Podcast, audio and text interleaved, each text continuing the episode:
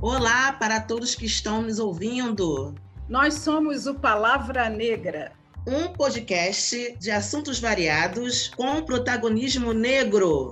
Este é um espaço para conversas sobre literatura, música, afroempreendedorismo, educação, sociedade, teatro, audiovisual, redes sociais e muito mais.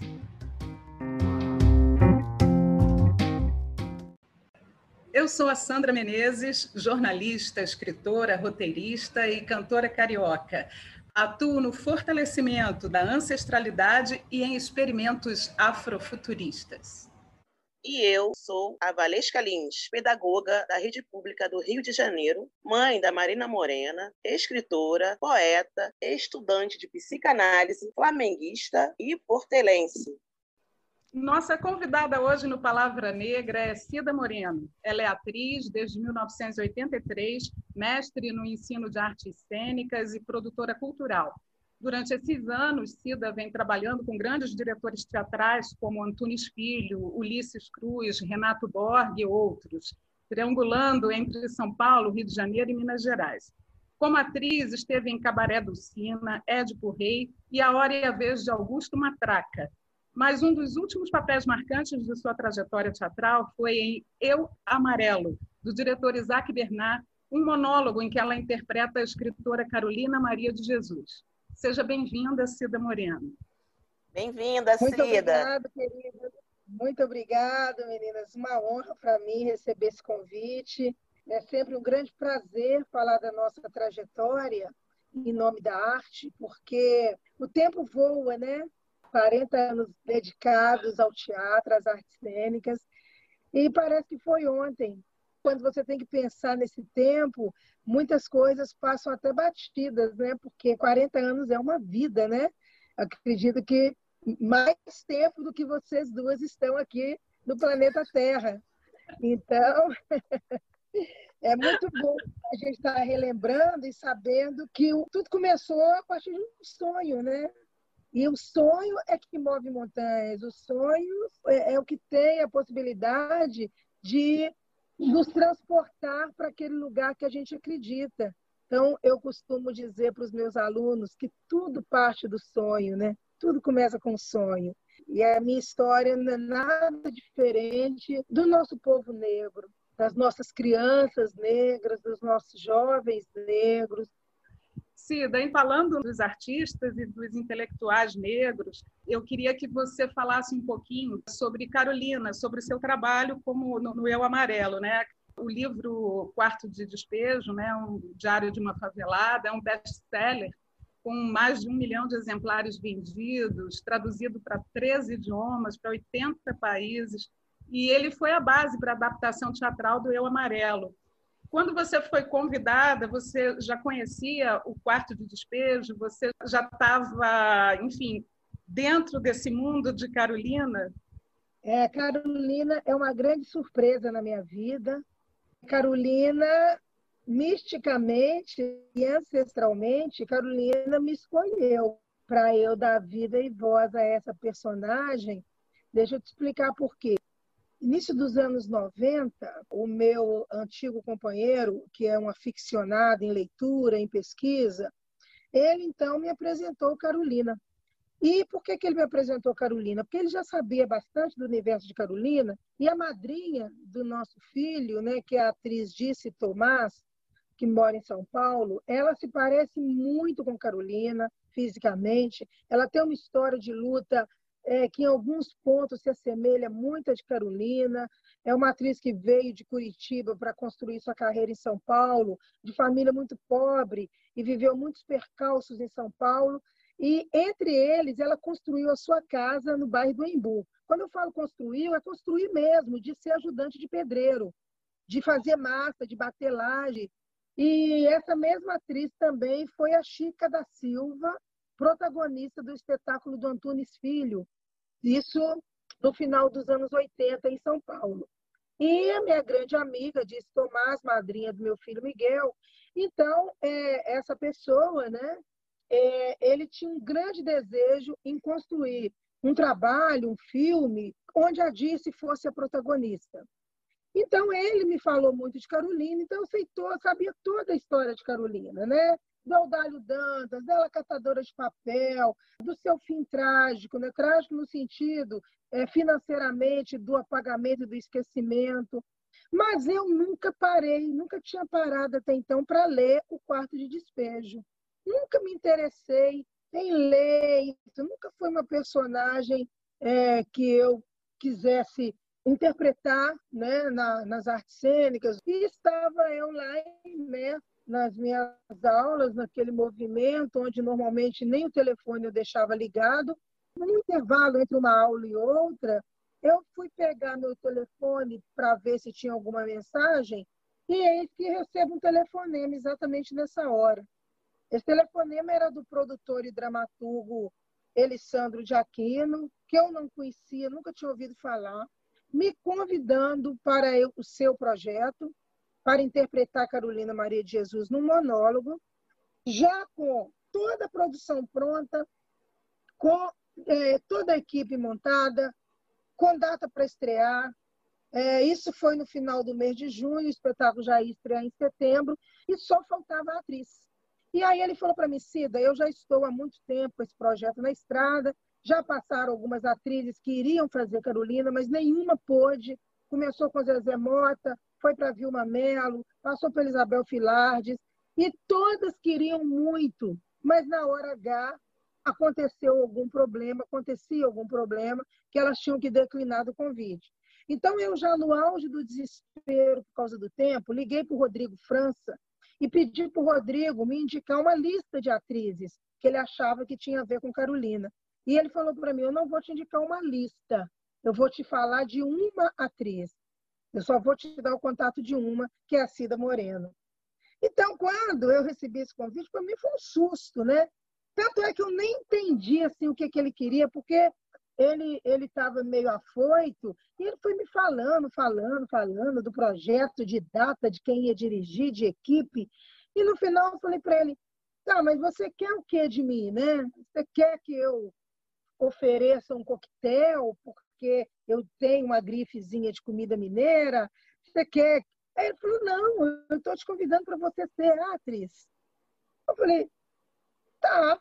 Ele falou, a gente pode marcar uma reunião com toda a equipe? Eu falei, podemos. Aí ele falou, tá, eu já vou te mandar o texto, já manda seu currículo para mim, ele todo muito rápido. E eu desliguei o telefone, voltei para a sala de aula, mas sem absorver muito aquilo, né? Enfim, eu cheguei em casa, vi o texto, achei o texto imenso. Falei, caramba, caramba, é muita coisa, eu sozinha, vou fazer, falar isso aqui de Carolina. Resumindo, isso foi numa quinta-feira, nós marcamos a reunião para a próxima terça-feira. E quando eu cheguei lá na reunião, no local de ensaio, na sala Baden Powell, já estava toda a equipe lá, o diretor Iraque Bernard, que é um diretor extremamente um ator e diretor muito consagrado, muito conhecido, muito respeitado, um grande profissional. Só que eu não conhecia, eu nunca tinha ouvido falar em Isaac Bernard. Quando eu cheguei lá, estava o Isaac, o produtor, as assistentes de direção, que elas viessem fazer parte desse projeto, para trazer a referência de comunidade né, mais para perto. E quando eu comecei a fazer a leitura, eu falei, ah, então tá, vamos embora ler, vamos ler. Quando eu comecei a ler, eles olharam um para o outro e deu aquele suspiro de alívio. Por quê? Eles estavam muito tensos. Se eu não desse certo, era mais uma peregrinação até encontrar essa Carolina. E segundo o Elisandro, eu já trazia na voz, né, que eu tenho uma voz rasgada, né, uma voz rouca de nascença. Então ele falou que eu já trazia na voz uma coisa de Carolina que ele ficou muito impressionado. Você já é, já vamos organizar a tabela de ensaio. E assim fui atraída, né, e absorvida pelo universo Carolina de Jesus. Então aí começou sim, né, todo meu, o meu percurso né, para entender Carolina de Jesus e conseguir corresponder né, à, àquela expectativa que eu acho que a própria Carolina tinha. Era eu a escolhida, né? E aí eu comecei, então, a minha imersão no seu universo, de ler tudo, de correr atrás de tudo, de várias discussões e pessoas em várias análises, aí análises, né? Fizemos várias mexidas no texto, eu junto com o Isaac, daquilo que a gente achava que tinha que ter ou que não funcionava, o que era realmente essencial. E nós estreamos, então, em setembro de 2018, no Sesc Tijuca. Então, Cida, é, a próxima pergunta é sobre, assim, mídia, principalmente a mídia branca, ela tem muito fetiche com a nossa dor. É óbvio que a nossa dor existe ela nos conecta de alguma forma. Mas eu queria que você falasse um pouquinho sobre alegrias, né? O Guimarães Rosa, num texto dele, ele diz que a gente tem que saber amar, ser capaz de amar, de ser feliz em meio à tristeza. Então, assim, para deixar um pouquinho de lado desse apetite da dor, que está sempre na mídia, que a mídia gosta de explorar, eu queria que você falasse um pouquinho sobre como é ser uma artista, quais são essas alegrias de ser uma artista e de ter a possibilidade de passear por esse lugar da memória. Acho que a alegria né, é, um, é um elemento, ela faz parte do nosso do povo negro, né? Porque não tem nada que tire a felicidade do negro. Né? Já dizia Gilberto Gil em sua música, a felicidade do negro é uma felicidade guerreira. Então, para nós, toda forma de realização, cada degrau que nós alçamos, é motivo de muita felicidade, de muita comemoração. Tudo que a gente faz, a gente faz com, com muita verdade, a gente faz para valer, a gente faz imbuídos de muito sentimento, né? exatamente por causa da luta. Então, a, a felicidade está nas nossas próprias conquistas. E no meu caso, são muitas conquistas. Sabe, eu venho de uma infância na cidade de Sabará, interior de Minas Gerais, Sabará é uma cidade histórica que fez parte do ciclo do ouro, ali junto com Ouro Preto, com aquelas cidades históricas todas, e, portanto, uma cidade construída no racismo. Né? Uma cidade onde, na minha infância, isso há mais de 50 anos atrás, eu trago marcas muito, muito vivas né? na minha memória de racismo. E até hoje, esse racismo perdura. Então, o que, que acontece? Eu, desde criança, eu tinha um sonho muito grande de ser artista e de me tornar visível para a sociedade. Desde os cinco anos, eu alimentava ser pianista, bailarina, cantora. Eu queria tudo que desse visibilidade. E a minha mãe, no sentido de me proteger, falava que nada dessas coisas, dessas profissões, era para o povo negro, que eu não teria espaço, que eu seria é, aviltada, que eu seria maltratada. E minha mãe querendo me proteger, então, enquanto ela pôde, ela me preservou. Mas eu, a minha infância foi marcada por muita brincadeira de quintal, por muito teatro no quintal, por muito palco para show, e tudo isso era minha felicidade, apesar do racismo, né? Ser agredida na rua com pessoas falando que não queriam empregadas domésticas na Coroa Nossa Senhora, porque eu tinha mão preta, sabe? Cabelo duro, era de mim paixão. Com todo o respeito às empregadas domésticas, né, que, que todas as minhas ancestrais foram, mas a gente sabe que pode ocupar outros lugares. E eu acho que desde criança já acreditava nisso. Então, assim, eu consegui a minha alegria hoje, o meu grande prazer é ver tudo que eu construí, sabe, por mim mesma, pelo meu sonho, pela minha arte, de conseguir romper aquelas montanhas da minha cidade e saber o que, que tinha do outro lado, que essa era uma, uma fantasia que eu tinha, né? quando criança, de ficar da janela da casa da minha mãe, imaginando o que, que teria atrás daquelas montanhas, bem na frente da casa da minha mãe. Eu viajava naquela imaginação.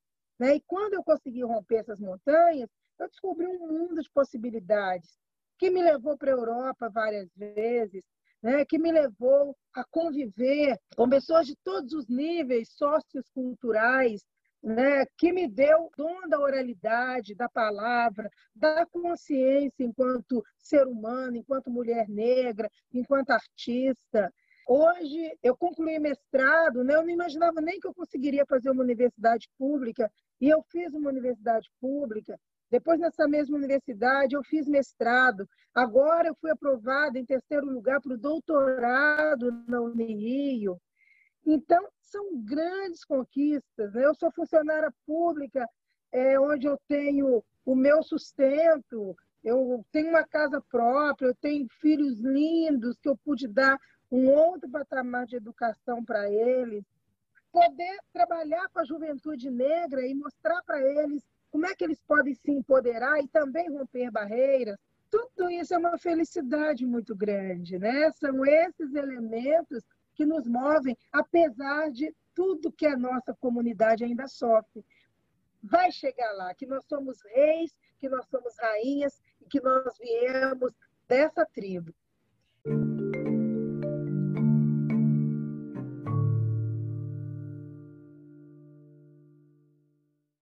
Você que é professora de teatro político, eu queria que você falasse um pouquinho assim da, da importância do trabalho de, de resistência do teatro, né? O quanto é importante que isso é, permaneça, principalmente nesse momento agora, né?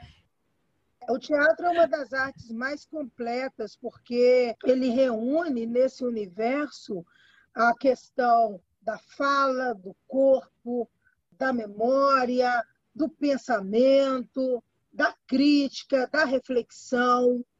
Então, quando você pode levar esses elementos para a juventude, você está é, instigando essa juventude a fazer, a fazer uso desse instrumento como uma força de resistência. É uma arte viva que se faz presencialmente através do jogo, através do diálogo. Né? É uma troca de energia. Então, é, em função disso, pode vir a crise que for, sabe? Que o teatro continua resistindo. É uma arte milenar que já atravessou todos os tempos possíveis.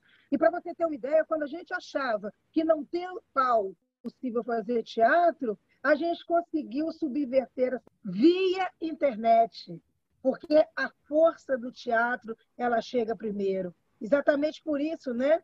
Pela sua retórica.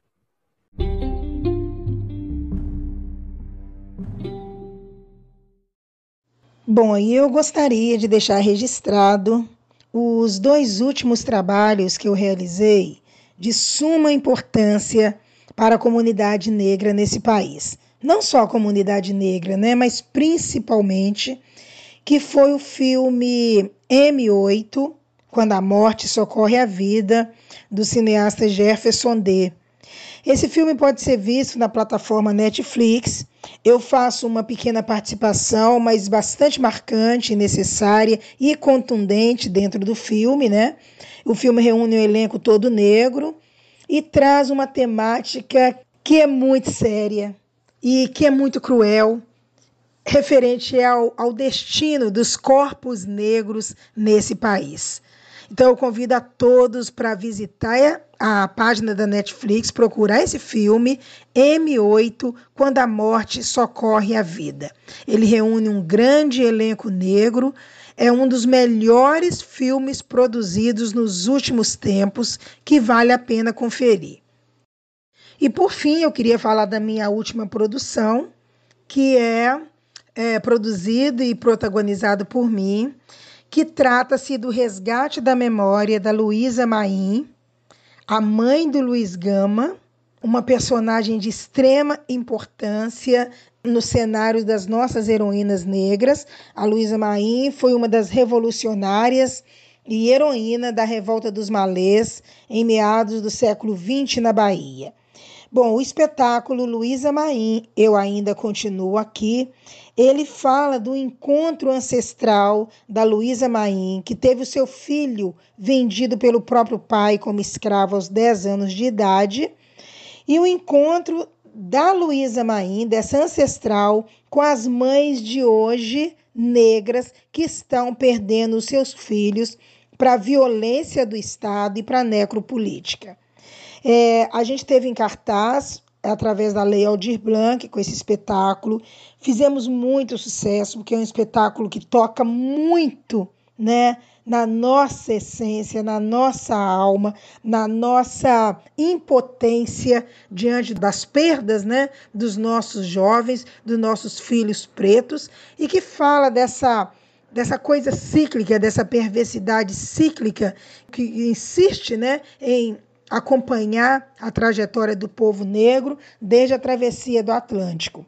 Bom, nós já tivemos em cartaz. Atualmente, eu sugiro a vocês que guardem esse nome, porque a gente brevemente vai estar de volta à cena tá? Luísa Maim, eu ainda continuo aqui, é um espetáculo protagonizado e produzido por mim, Cida Moreno. Então fica a dica para vocês. Vocês podem visitar nossa página no Facebook, Luísa Maim, eu ainda continuo aqui, e também no Instagram, Luísa Maim, o espetáculo, para vocês ficarem por dentro quando a gente vai estar novamente na cena teatral. Então eu deixo aqui o meu beijo grande e obrigado pela atenção de todos vocês.